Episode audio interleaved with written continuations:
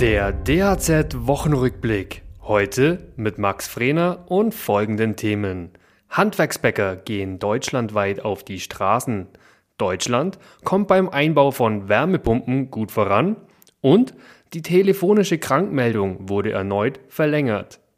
Bäckerei um Bäckerei schließt derzeit ihre Tore. Für immer. In mehreren deutschen Großstädten gingen deshalb diese Woche Handwerksbäcker auf die Straße.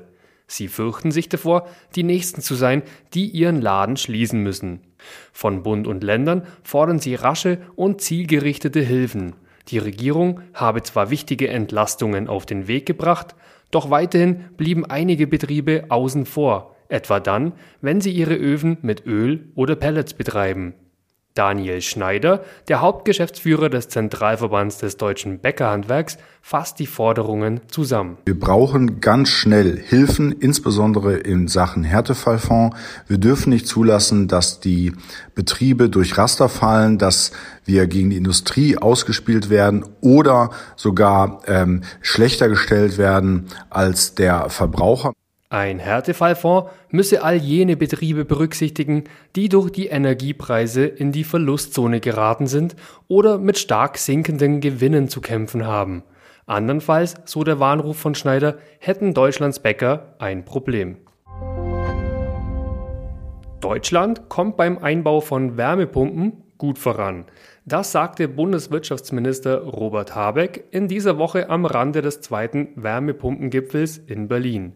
In diesem Jahr seien rund 230.000 Wärmepumpen installiert worden. Im Vorjahr waren es noch 154.000. In den kommenden Jahren soll der Ausbau noch schneller vorangehen.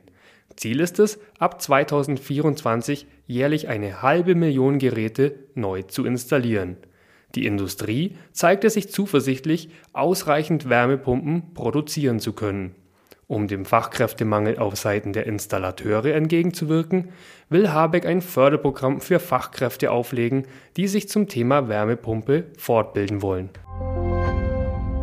Wer an einem leichten Atemwegsinfekt leidet, kann sich auch weiterhin ohne Praxisbesuch von seinem Arzt telefonisch krankschreiben lassen. Die Sonderregelung wurde angesichts der Corona-Krise und der Grippesaison bis Ende März 2023 verlängert. Eine telefonische Krankschreibung gilt für bis zu sieben Tage. Sie kann einmalig um bis zu weitere sieben Tage verlängert werden.